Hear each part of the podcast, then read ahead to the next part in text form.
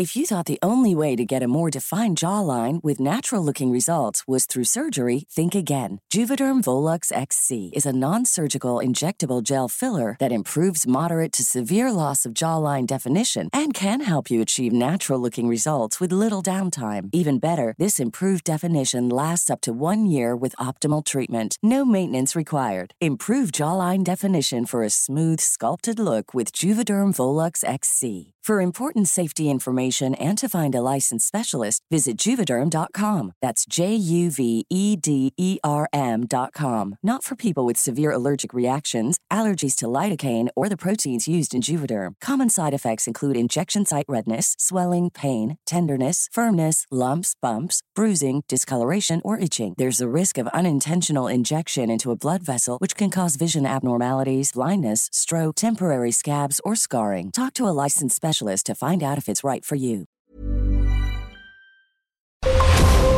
Brenda Peña y Manuel Zamacona están listos para actualizarte los hechos relevantes con la mirada fresca que los caracteriza. Bienvenidos a Noticiero Capitalino en Heraldo Radio 98.5 FM. Comenzamos.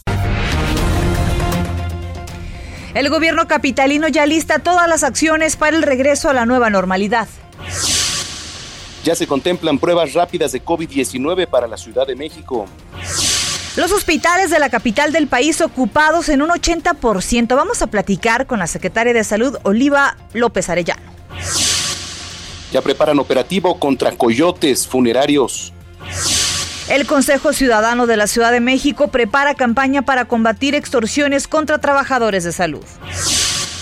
Durante la pandemia se disparan las llamadas para solicitar servicio a domicilio, las farmacias, entre los más solicitados.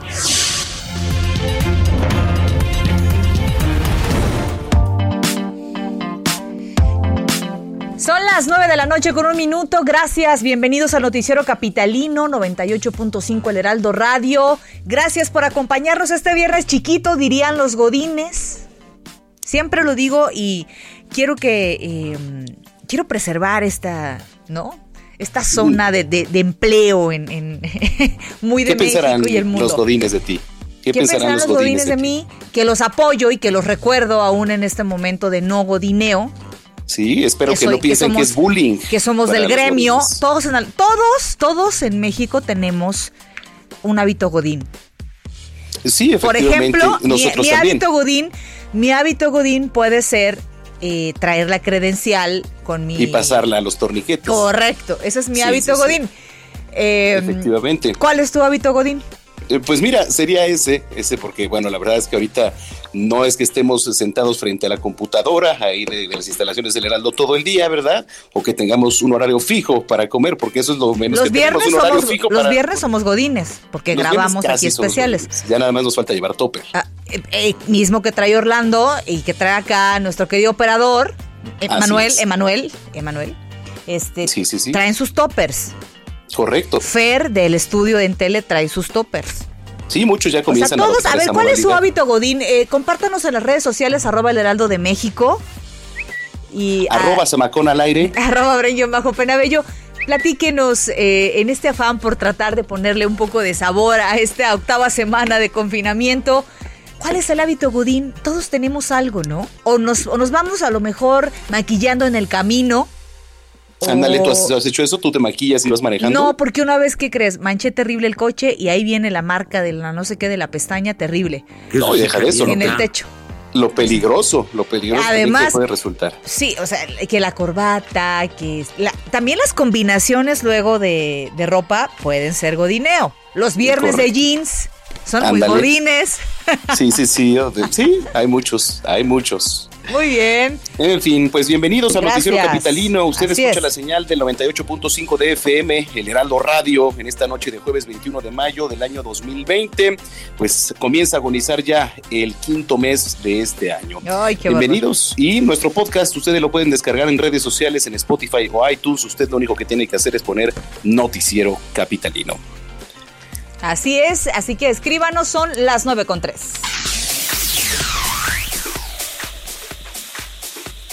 Vamos a las calles de la Ciudad de México, ya está listo Alan Rodríguez. Adelante, Alan. Hola, ¿qué tal Brenda Manuel? Muy buenas noches. Quiero informarles que el día de hoy personal que trabaja en el Hospital General número 1A del Instituto Mexicano del Seguro Social se manifestaron con un bloqueo en la Avenida Vertis y Municipio Libre, esto en el perímetro de la colonia Portales. Estaban denunciando la falta de insumos para la atención segura y correcta de pacientes diagnosticados con coronavirus COVID-19. Ellos aseguran que la falta de estos materiales que se les han negado en los últimos días ha provocado el contagio de algunos de sus compañeros, por lo cual están bastante molestos y podrían incluso aseguraron suspender sus labores en el momento en el que no se les otorgue este eh, pues los insumos necesarios para la atención de esta enfermedad. Por lo pronto comentarles que el bloqueo duró aproximadamente dos horas hasta que personal de la dirección del nosocomio salieron para atender las demandas de los manifestantes. Es la información que tenemos el día de hoy. Cabe recordar que esta manifestación se viene realizando cada semana, puesto que le siguen faltando cada vez más estos materiales. Bueno, pues ya platicaremos más tarde con la secretaria de Salud. Gracias, Alan. Excelente noche. Estamos al pendiente. En otra parte de la capital se encuentra Gerardo Galicia. ¿Qué nos tienes, Jerry? Reporte desde la zona sur de la capital, mi querida Brenda, Manuel, excelente noche y tenemos información para nuestros amigos que van a utilizar el circuito bicentenario y su tramo de Churubusco entre la universidad y su cruce con la viga. Van a encontrar un buen avance utilizando los carriles centrales, ligero asentamiento llegando a la zona de Tlalpan en laterales. Únicamente habrá que manejar con precaución, paciencia y donde sí tenemos conflictos viales es en la avenida Miguel Ángel de Quevedo. Tenemos la presencia de manifestantes justo llegando a la calle de Zaragoza. Para mayor referencia, es muy cerca de la avenida Universidad. Son amigos y familiares de dos jóvenes, dos motociclistas que fueron arrollados el día de ayer sobre esta importante arteria, la avenida Miguel Ángel de Quevedo, con una patrulla de la policía capitalina. Están eh, pidiendo eh, justicia para estos jóvenes que fueron arrollados y que resultan gravemente lesionados. Estuvieron bloqueando ambos sentidos de la avenida Miguel Ángel de Quevedo, ya liberaron el sentido que va hacia la zona de insurgentes, pero se mantienen eh, cerrando la circulación hacia Tlalpan. En este caso hay que buscar vías alternas, el circuito interior, el eje 10 sur van a ser buenas opciones. Y por lo pronto, el reporte. Gracias por la información. Seguiremos pendiente y más adelante nos enlazamos contigo, Jerry. Claro que sí, excelente noche. Muy buenas noches, son las nueve con seis. Bueno, pues tras el embate de la emergencia sanitaria por COVID-19, los estados que conforman la megalópoli están alistando una serie de acciones coordinadas para eh, el gradual regreso a esta nueva normalidad. Los detalles los tiene nuestro compañero Carlos Navarro. Adelante, Carlos, ¿cómo estás? Buenas noches. Buenas noches, Brenda Manuel. Les saludo con gusto a ustedes, su auditorio. Y bien, las entidades que comprenden la megalópolis, que son el Estado de México, Tlaxcala, Puebla, Querétaro, Morelos, Hidalgo y la Ciudad de México, alistan una serie de acciones coordinadas para el tránsito gradual a la nueva normalidad tras el embate de la emergencia sanitaria por COVID-19. La jefa de gobierno, Claudia Sheinbaum, informó que mañana van a llevar a cabo una primera reunión virtual donde van a trazar ese plan. Incluso va a participar en ella el subsecretario Hugo López Gatel. La mandataria comentó que se buscará coordinar la mayor parte de las acciones en este esquema de la apertura gradual hacia la nueva normalidad. Y es que en estas entidades federativas tienen alrededor de 37 millones de habitantes, lo que representa casi el 30% de la población total del país. Por otro lado, comentarles que el esquema de 4 por 10 contemplado en el plan gradual hacia la nueva normalidad de la Ciudad de México fue explicado. El encargado de hacerlo fue el titular de la Agencia Digital de Innovación Pública, José Antonio Piña Merino, quien destacó que este plan sale de unos investigadores de una universidad de Israel. Escuchemos.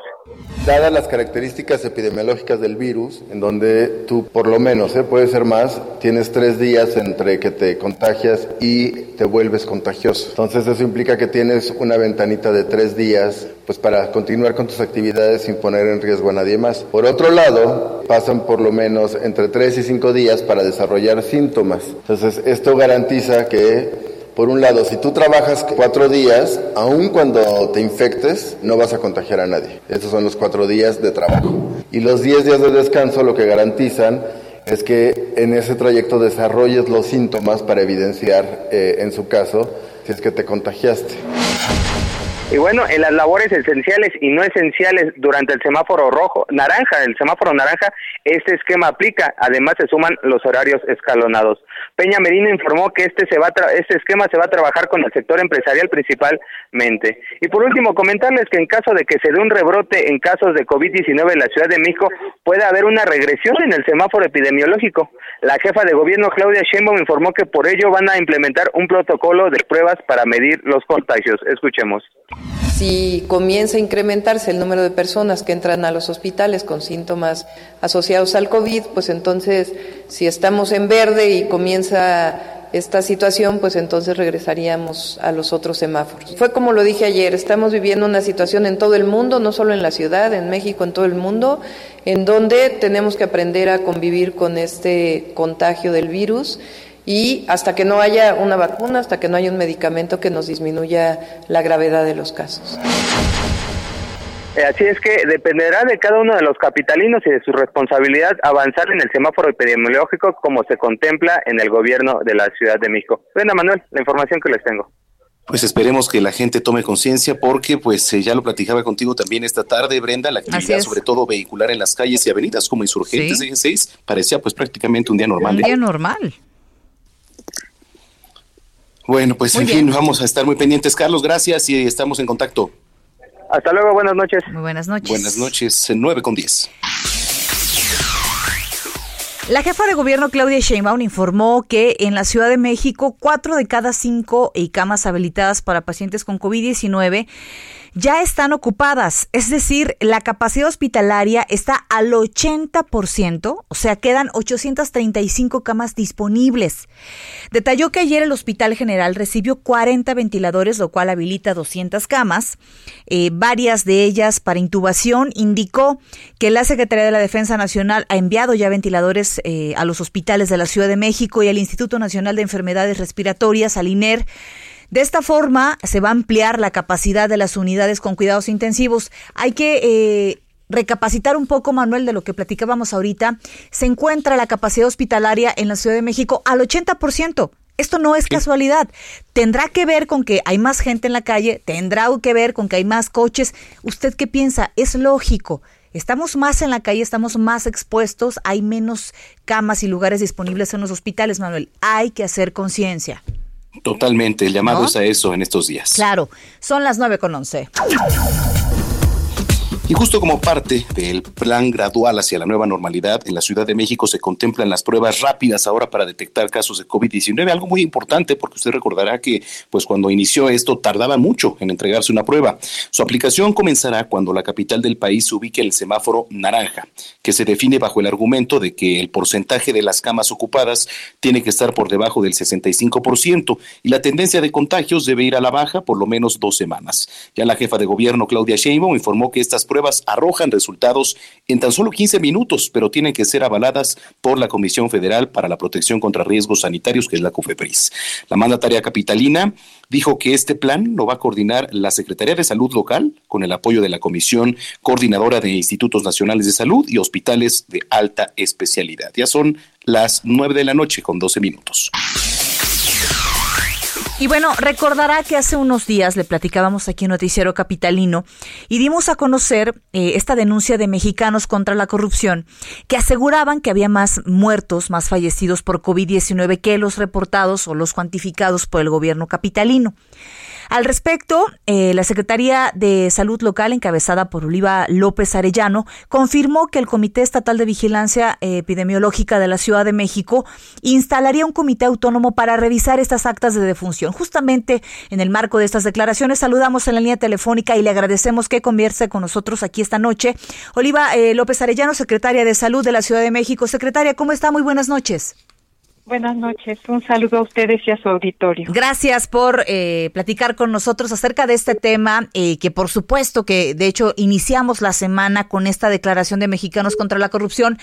Se analizaron ya las cifras eh, y se hizo una comparativa acerca de esta denuncia que hacía México con la, Mexicanos contra la Corrupción.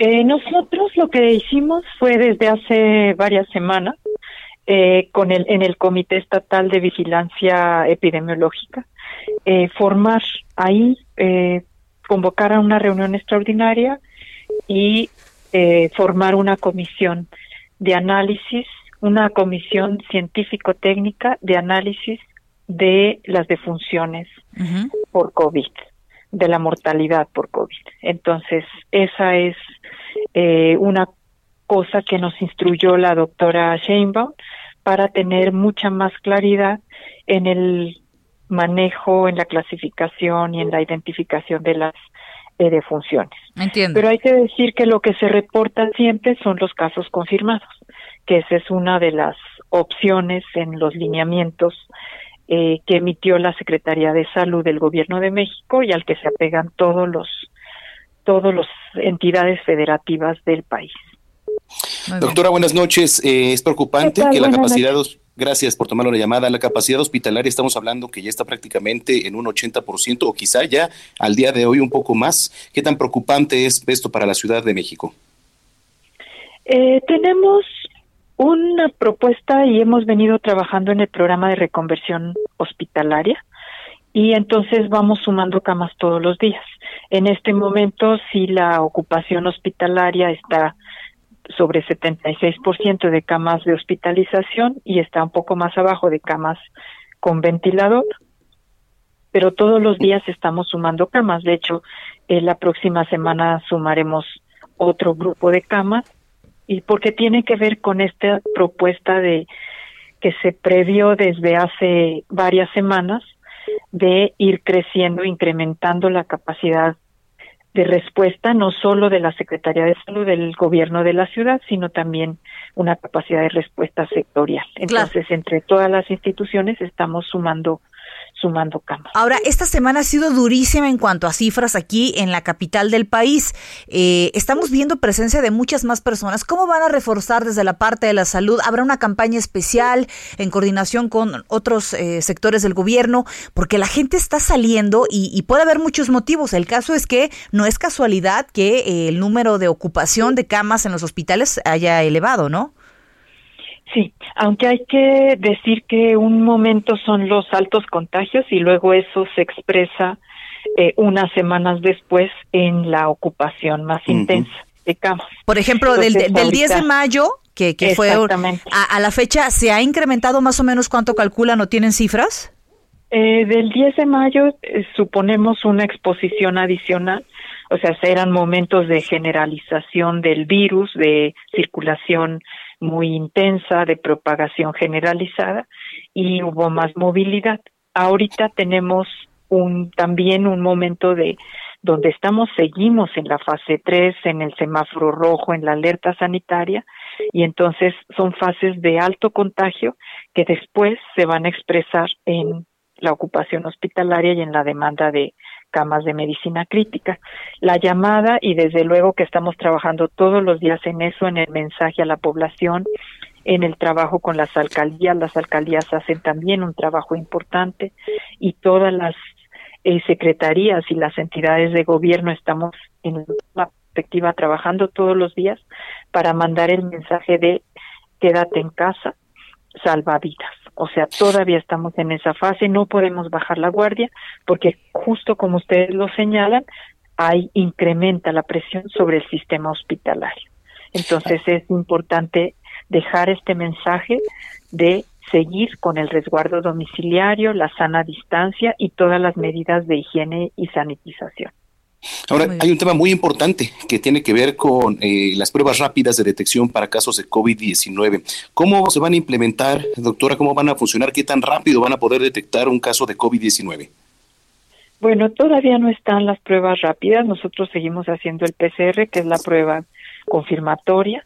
Eh, tenemos una estrategia diferenciada para hacer en varios espacios estas estas muestras, tomar estas muestras en los centros monitores COVID de centros de salud eh, con personas que tienen datos muy leves o moderados de enfermedad respiratoria o contactos, se toma muestra ahí, se toma en domicilio. También, tenemos eh, brigadas de salud en tu vida que salen a tomar las muestras a domicilio. Y tenemos en algunos enclaves, bueno, por supuesto, trabajadores de salud personas graves en los hospitales y también, por ejemplo, tenemos un, una brigada especial que toma muestras en la central de abastos. Entonces hemos tomado más de 23 mil muestras. Hasta ahora, eh, con esta, digamos, diversificación, tenemos un buen panorama de eh, vigilancia epidemiológica con esta idea de sitio centinela, eh, vigilancia epidemiológica muy eh, enfocada a ciertos grupos que representan una situación de mayor contagio o de mayor riesgo. Y vamos a seguir incrementando esto. Esto va a ser muy útil para el retorno escalonado, seguir incrementando las muestras y monitorear algunos espacios que ya tenemos reconocidos como eh, que son espacios de aglomeración donde se concentran muchas personas y por lo tanto de contagio. ¿Hay, ¿Hay algún operativo especial o coordinado con la Secretaría de Seguridad eh, Ciudadana aquí en la Ciudad de México? Eh, porque sabemos del caso, desgraciadamente, de estos doctores que venían de provincia para apoyar y desgraciadamente fueron secuestrados y extorsionados. Es increíble que esto suceda. ¿qué, ¿Qué garantías hay para el personal médico que está en el frente de batalla? Bueno, eh, tenemos una gran coordinación con la Secretaría de Seguridad Ciudadana y con las otras entidades que están apoyando la seguridad en las periferias de los hospitales, alrededor de, eh, de estas unidades de salud, también en la vigilancia, acompañamiento de algunos transportes eh, de médicos, sobre todo algunas zonas de ambulancias. Entonces tenemos mucha coordinación. Por suerte, por fortuna no es generalizada esta situación de agresión a los a los médicos, a las médicas, a los enfermeros, al personal de salud, es inaceptable aunque fuera un solo caso. Es, no debemos este, aceptarlo ni admitirlo de ninguna manera, pero en general lo que tenemos de la ciudadanía es un reconocimiento a los trabajadores de la salud, en general, de las propias autoridades tenemos un enorme reconocimiento. Yo estoy muy eh, comprometida con garantizar las condiciones para que los trabajadores de la salud desempeñen de la mejor manera en la Secretaría de Salud del Gobierno de la ciudad sus funciones, que son funciones fundamentales, son funciones de riesgo, son funciones eh, muy esenciales para la atención de la pandemia y entonces eso creo que es en general de toda la ciudadanía, de la mayoría de las claro. personas. Pues le agradecemos muchísimo que haya conversado con nosotros, es secretaria aquí en Noticiero Capitalino y pues seguiremos si nos permiten comunicación abierta y constante con usted para justamente ser un canal abierto por el cual las, la sociedad, los capitalinos se puedan mantener este pues bien informados y de primera mano, ¿no? Con mucho gusto. Muchísimas gracias y muy buenas noches. Escuchábamos a Oliva López Arellano, secretaria de Salud de la Ciudad de México. 9 con 21. Aquí en el noticiero capitalino le hemos informado de coyotes que merodean por ahí el registro civil para gestionar certificados de defunción por COVID-19 por los que llegan a pedir incluso hasta 15 mil pesos, ¿eh? cuando el trámite pues totalmente es gratuito. La jefa de gobierno Claudia Sheinbaum ya informó que está en contacto con el Consejo Jurídico Néstor Vargas, eh, así como con el secretario de Seguridad Ciudadana Omar García Harfush para implementar pues un operativo y así evitar estas acciones ilegales. Claudia Sheinbaum calificó esta práctica de inaceptable, por supuesto, y enfatizó que se fincarán las responsabilidades y las denuncias correspondientes. 922. Y luego de las afectaciones de la emergencia sanitaria por COVID-19, la jefa de gobierno Claudia Sheinbaum informó que los meseros fueron incluidos en el catálogo de beneficiarios de los créditos de 25 mil pesos que va a otorgar el gobierno federal. Los meseros, quienes esta mañana bloquearon el acceso a Palacio Nacional, pues se suman a los taxistas, a los tianguistas, a los mariachis, que ellos no van a estar beneficiados, pero están eh, algunos en proceso de censo como parte de los sectores que podrían resultar beneficiados por estos recursos. Estos créditos no tienen intereses y son pagaderos a tres años. 9 con 22.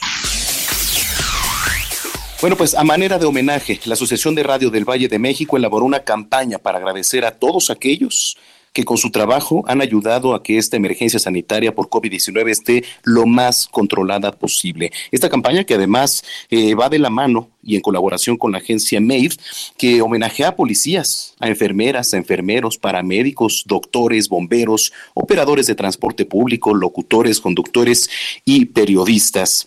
Este es un ejemplo del homenaje de la Asociación de Radio del Valle de México, que, bueno, que por cierto, nuestro director también es el, el director general del Heraldo Radio y el director general de la Asociación de Radio del Valle de México, Adrián Laris, ¿no? Así que, pues, una felicitación también muy extendida a Adrián Laris y a todo lo que están haciendo ahí desde la Asociación de Radio del Valle de México.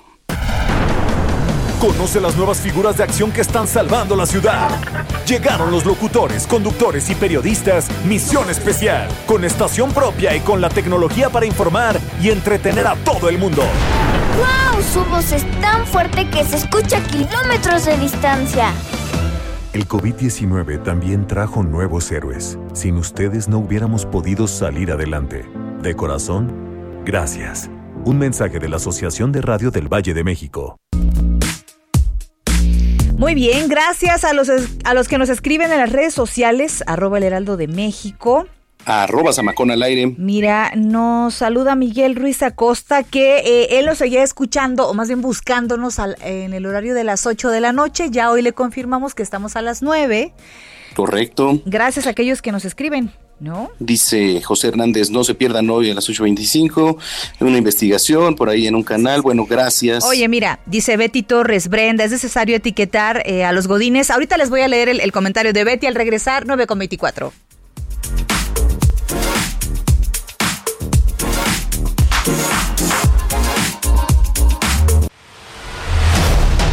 Continuamos después de un corte con las noticias más relevantes en las voces de Brenda Peña y Manuel Zamacona en el noticiero capitalino en Heraldo Radio 98.5 FM. Regresamos. Regresamos con Brenda Peña y Manuel Zamacona al noticiero capitalino en Heraldo Radio 98.5 FM.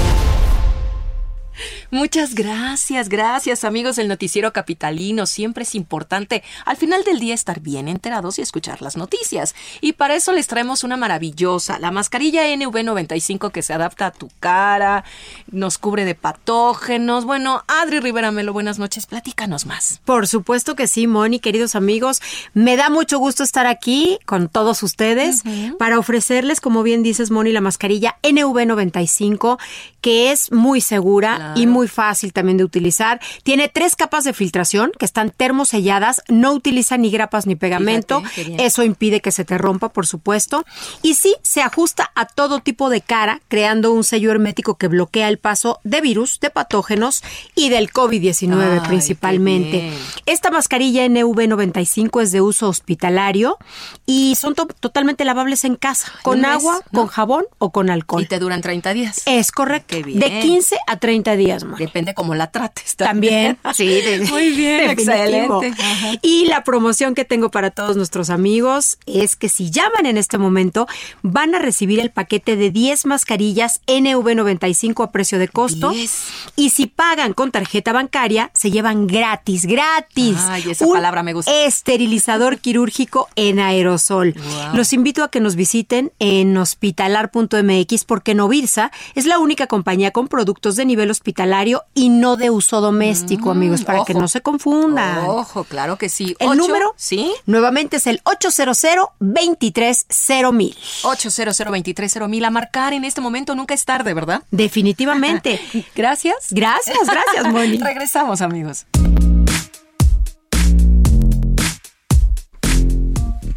Bueno, pues ya son las eh, 9 de la noche con 32 minutos en el tiempo del centro de la República Mexicana. Qué gusto que nos siga acompañando aquí a través de la señal de El Heraldo Radio 98.5 de FM. Usted escucha el noticiero capitalino, el mejor noticiero donde mejor se va a informar de las noticias de la capital. Sí, es aquí, querida Brenda. El mejor noticiero de dos horas de la noche. sí. Porque se va tan rápido. Me canso. sí, efectivamente. Ay, qué barbaridad. Oye, pues ya, ya vamos por eso, ¿eh? Vamos por eso. ¿No? Ahí, ahí le llevamos hasta la medianoche, ¿por qué no? Hasta la medianoche. Oye, sí estaría bien, ¿no? Ándale. ¿No? Sí, sí, sí. ¿Por qué no? Ya estoy viendo a este Antonieta infartarse ahorita, ¿no? Oye, este, queremos mandar una felicitación enorme a nuestro querido amigo Freddy Garza, que está cumpliendo años. Muchas felicidades, querido amigo, que además siempre nos escuchan junto con Sofi. ¡Bravo! Bravo, un abrazo, que cumplas muchos querido más. Querido Freddy, te mandamos un abrazo. Eh, que vengan muchos años más. Lo más importante es la salud. Eh, será uno de los festejos que vamos a aplazar para finales de año si Dios quiere, ¿no? Para pronto, pues un abrazote querido Chile. Este, y al otro Freddy que también nos viene escuchando, mejor conocido como Vuelos, viene en su automóvil también ahí escuchándonos. Así que un abrazo a todos los que nos vienen sintonizando. Ya son las 9 con 33 y vamos a las calles de la Ciudad de México con Alan Rodríguez. Adelante. Brenda Manuel, un gusto saludarlos de nuevo para informarles que en estos momentos las principales ah, vialidades y avenidas de la Ciudad de México ya comienzan a despejarse. Eh, una de ellas es Avenida Xola, el eje vial 4 Sur, la cual mantiene avance constante entre Cuauhtémoc y el eje central Lázaro Cárdenas. Otro punto que avanza con buena circulación es Avenida Vertis, despejada entre Río de la Loza y hasta el viaducto, ambos sentidos con buen avance en esta noche. Es la información del vialidad que tenemos al momento. Gracias, Alan. Que pases buena noche. Estamos al pendiente. Muchas gracias. En otro punto, Jerry Galicia, ¿qué nos tienes? Muy buenas noches. Excelente noche, mi querida Brenda Manuel. Información desde la zona oriente de la capital. Ha mejorado ya también el avance en este perímetro para nuestros amigos que van a utilizar el eje 2 oriente, la calzada de la Viga. Lo pueden hacer sin mayor problema de Ermita Iztapalapa hacia la zona de Churubusco, incluso más adelante hasta el eje 5 o 6 sur. El avance es eh, favorable y para nuestros amigos que van a utilizar el eje 6 sur únicamente van a encontrar rezago de consideración en su cruce con Churubusco. El motivo tenemos obras para la construcción de dos eh, puentes vehiculares. Esto provoca reducción de carriles y por ello el asentamiento habrá que manejar con paciencia, de preferencia por carriles de la izquierda, para poder avanzar de manera más rápida hacia la zona de Javier Rojo Gómez. Y por lo pronto, el reporte. Muchísimas gracias, muy buenas noches para ti y cuídate mucho. Claro que sí, fuerte abrazo para todos. Abrazo 9 con 35. Oye, ya le decía yo antes del corte, ya ves que justamente les, les pedíamos que nos platicaran cuál era su hábito godín. Porque bueno, eso es un término que utilizamos aquí de chascarrillo, ¿no? Y eh, mi querida Betty Torres nos escribe en Twitter y dice, Brenda, ¿es necesario etiquetar? Los godines como tú nos llamas, somos personas igual que tú. Por supuesto que sí. Y, y se hace... ¿Lo que provocas? Se hace con ese afán de reconocer, por supuesto. ¿No? Dice... Saludos, Betty, gracias por tu comentario. Saludos a Joseph Alois, dice, seguimos trabajando, muchas ambulancias durante mi camino, cuídense y si pueden quédense en casa, abrazos virtuales. No nos ha platicado a qué se dedica. Sí, nos escucha diario y pues que nos diga también por ahí en qué se elabora, pues estaría muy bien, ¿eh? Así que, pues síganos, síganos este, enviando sus mensajes. Oiga, muy bien. Eh, la llamada app COVID-19 para tener a la mano información que nos permita actuar de manera oportuna entre el coronavirus. En días recientes, pues ya se ha invitado, ¿no? A través de mensajes de textos a que se baje casi de inmediato. También se empezaron a circular mensajes de usuarios que aseguran que se trataba de un programa espía para obtener ahí información de los celulares y bueno, aconsejaban no bajar esta aplicación, ¿no? Le agradecemos que nos tome la llamada a Ricardo Cortés, él es director general de promoción de la salud de la Secretaría de Salud Federal. Doctor, ¿cómo está? Buenas noches. Hola, muy buenas noches. Manuel, pues, buenas noches. Muy buenas noches. Gracias, doctor. Eh, ¿Qué tenemos que saber acerca de esta aplicación, de lo que se está diciendo ahora que es una aplicación espía y todo esto? ¿Qué, qué nos puede platicar, doctor? Bien, lo que les puedo platicar es que es una aplicación que eh, originalmente diseñamos eh, dentro de, de la, de, de la estrategia digital de Gobierno de México eh, en conjunto con la Dirección General de Tecnologías de la Información de la Secretaría de Salud y nosotros en, la Dirección General de Promoción de la Salud y con expertos eh, eh, infectólogas e infectólogos que nos ayudaron a definir un, un de sobre todo de cómo em, compartir con la gente cómo cómo llegar a, la gente y decirles tú pudieras ser un caso probable de coronavirus quédate en casa si tienes estas eh, eh, características o acude a recibir atención médica si tienes estas otras características. la verdad es que es una es una aplicación que da más información de la que recolecta eh, y em, la que recolecta servirá para poder establecer algunos canales de comunicación y estrategias de comunicación de riesgos para las personas que deciden compartirnos eh, eh, su información. No es una eh, aplicación que se que tenga relación con ningún banco en realidad, porque también por ahí he visto que dicen que es para obtener información bancaria. probablemente esta esta frase o esta noticia falsa es porque un par de bancos lo que hicieron fue eh, proporcionarnos su eh, plataforma para que la para que la seguridad de la aplicación fuera mejor y para que se viera más bonita, que se viera más atractiva para para las, las personas.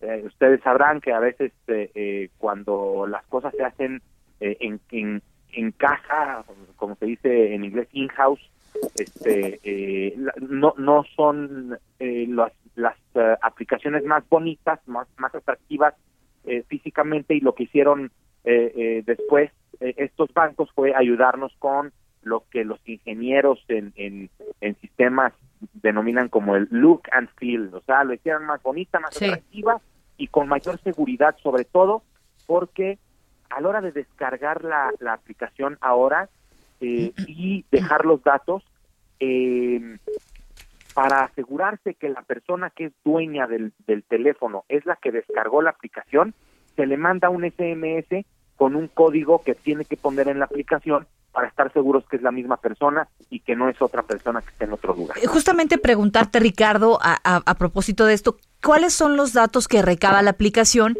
¿De dónde puede venir o surgir este rumor mal infundado, como sucede, ¿no? Y aprovechan la desinformación. ¿Qué datos son los que pide la aplicación para que la gente se pueda quedar tranquila, no?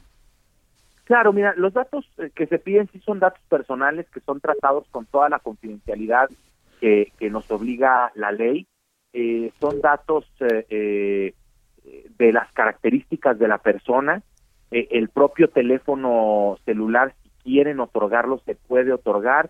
Es edad, sexo, género, em, condiciones de vida, como puede ser si uno vive con diabetes, con hipertensión, si, si está en condición de, de embarazo, eh, VIH, todas estas eh, características que, que hemos eh, visto y que, y que se han asociado a una em, a un cuadro más grave de, coronavirus para poder para poder tener eh, como les digo estas informaciones en qué estados de la república están a lo mejor estas personas no se han acercado a los servicios de salud y ellos se autodenominan como potenciales casos de coronavirus entonces, con esta información lo que nosotros podemos hacer es diseñar eh, mensajes específicos para la población que más que más lo requiere y se pueden enviar a través de la propia aplicación o a través de mensajes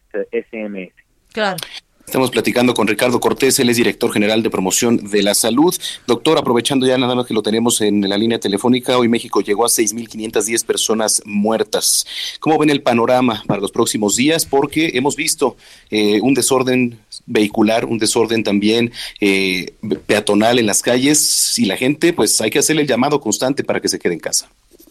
Claro, Manuel, mira, es muy entendible eh, estar como se dice regularmente, en cuarentena, eh, en casa, eh, ya por tanto tiempo eh, hace, trae muchas consecuencias.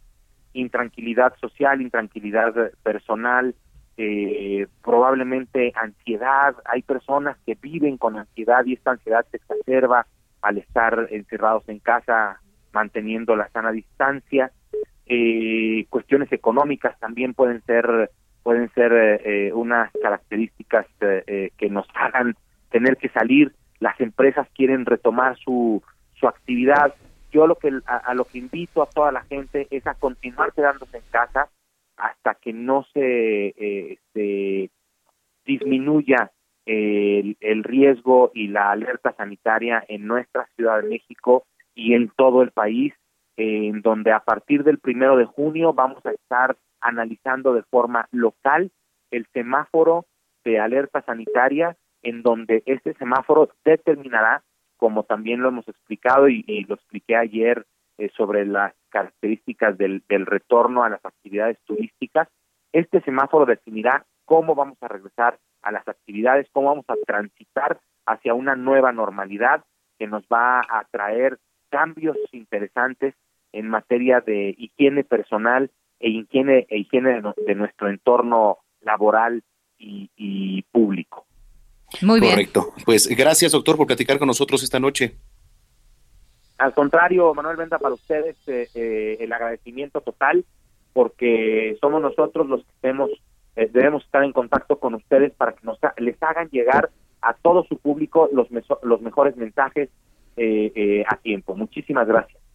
Bueno, pues muchas gracias. Es la voz del doctor Ricardo Cortés, director general de promoción de la salud de la Secretaría de Salud Federal. Ya son las nueve de la noche con 43 minutos.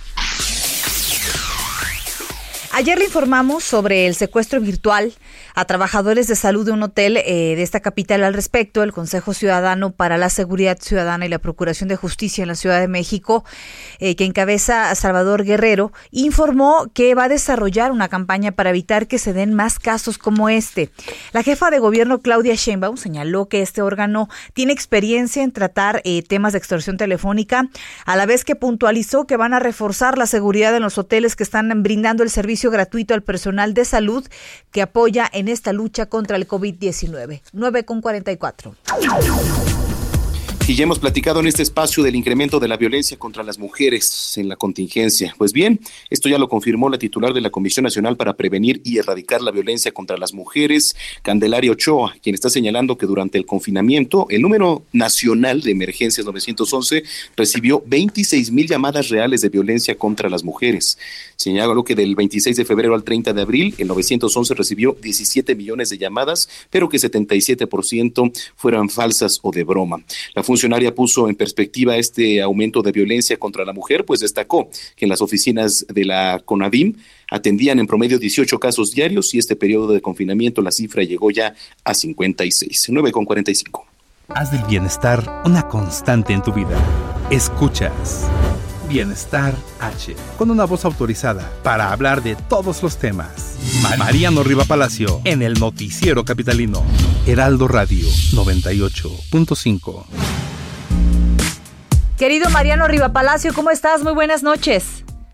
Brenda Peña, ¿cómo estás? Manuel Zamacona. Bien, gracias, muy buenas noches. Ahorita escuchando a Manuel que daba esta cifra interesante de datos del incremento de denuncias por violencia intrafamiliar, pues hay una serie de fenómenos y reacciones sociales que están ocurriendo en el país, específicamente en la zona metropolitana del Valle de México a raíz del confinamiento. Han aumentado las llamadas a los servicios de emergencia. También, como ya lo comentaban ustedes, las denuncias por violencia intrafamiliar, independientemente de cuántas son reales y cuántas son broma, han aumentado las llamadas.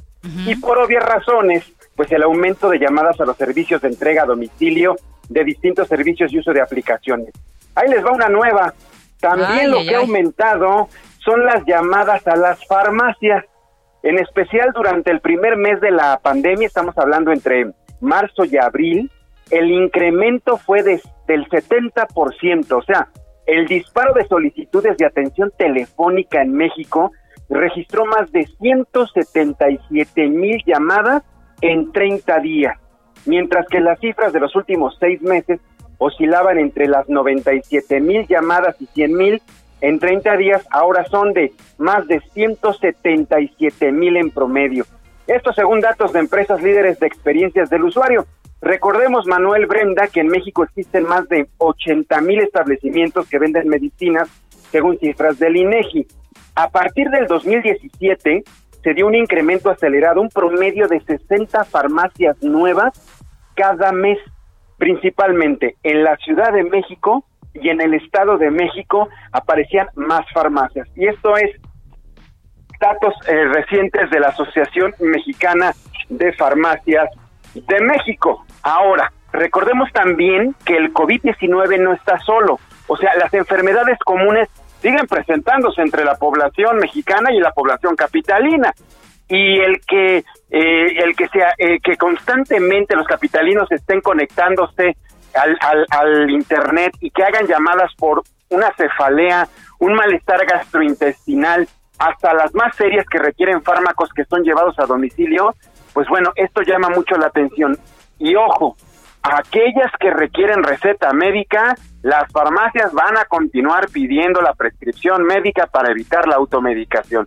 Interesante el dato que quería compartir con ustedes porque estos fenómenos se están presentando de una manera exponencial en México, específicamente en la zona metropolitana, no solo las denuncias por violencia intrafamiliar, también las llamadas a las farmacias, también las consultas por internet a los médicos y de todo tipo. Y el tipo más recurrente es precisamente por el coronavirus. Una persona empieza con malestar, tos, dolor de garganta, consulta a un médico en línea para saber si son síntomas del COVID o no lo son. Pues interesante el dato y por eso quería compartirlo con ustedes, muchachos. Muchísimas gracias, Marianito. Sin duda, por supuesto, el llamado a la población a que esas llamadas de broma también se acaben, que hay que tomar con muchísimo respeto.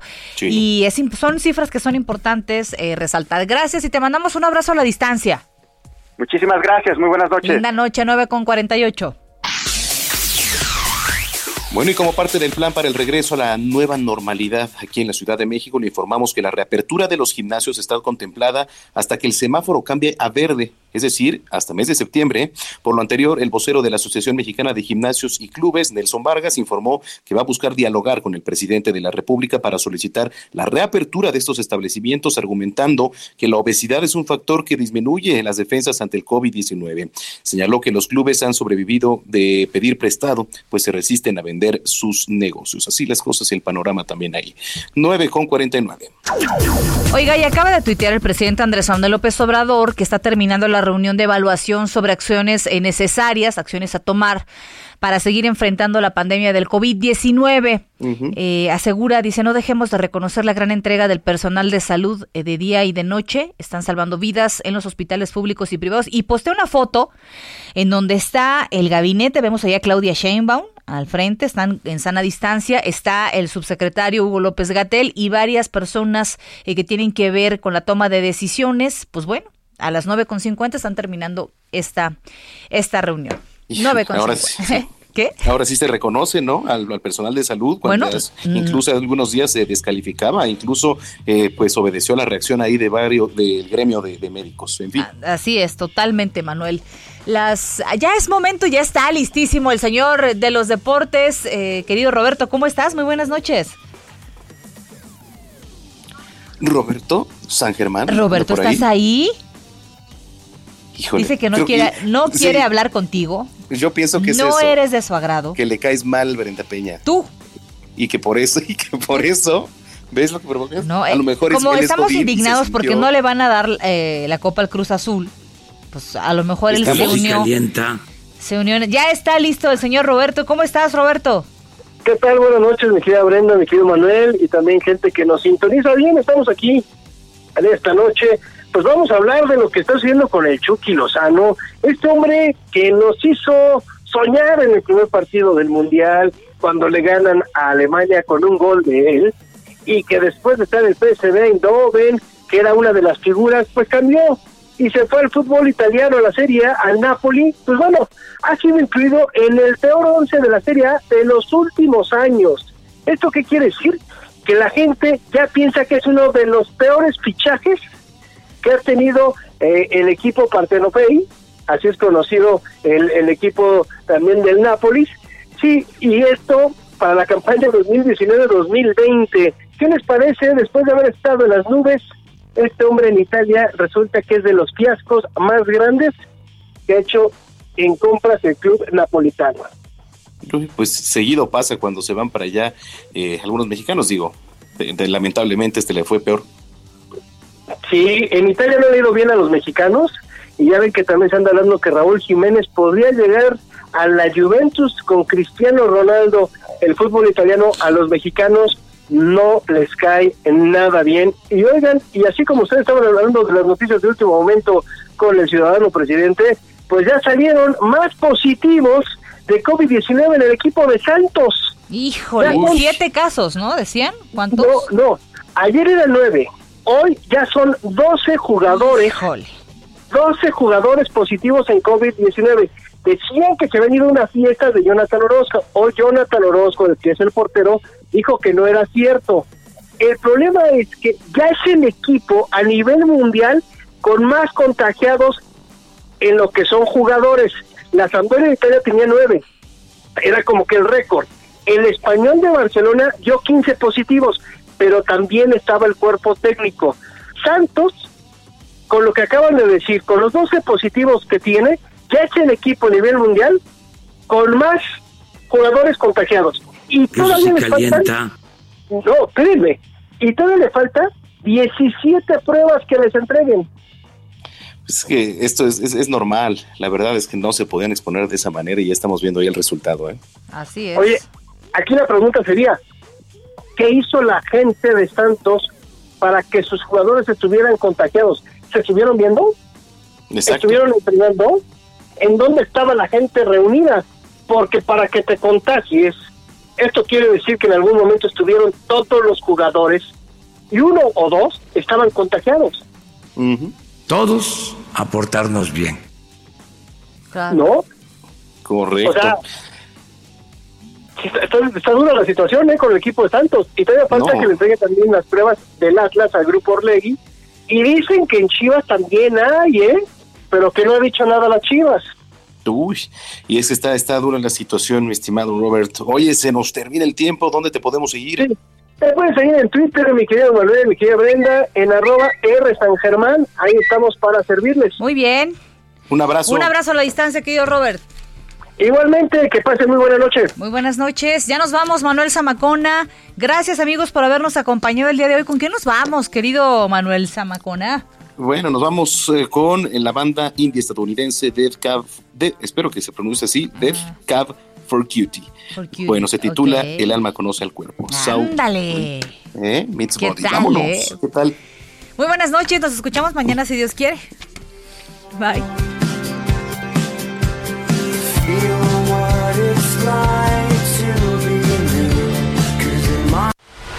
Estás informado con las noticias más relevantes que acontecen en la metrópoli. No te pierdas la próxima emisión de Noticiero Capitalino con Brenda Peña y Manuel Zamacona.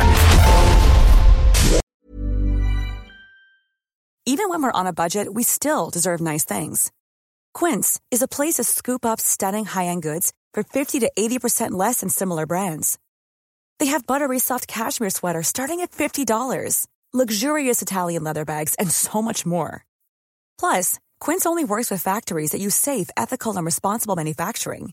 Get the high-end goods you'll love without the high price tag with Quince. Go to quince.com/style for free shipping and 365-day returns.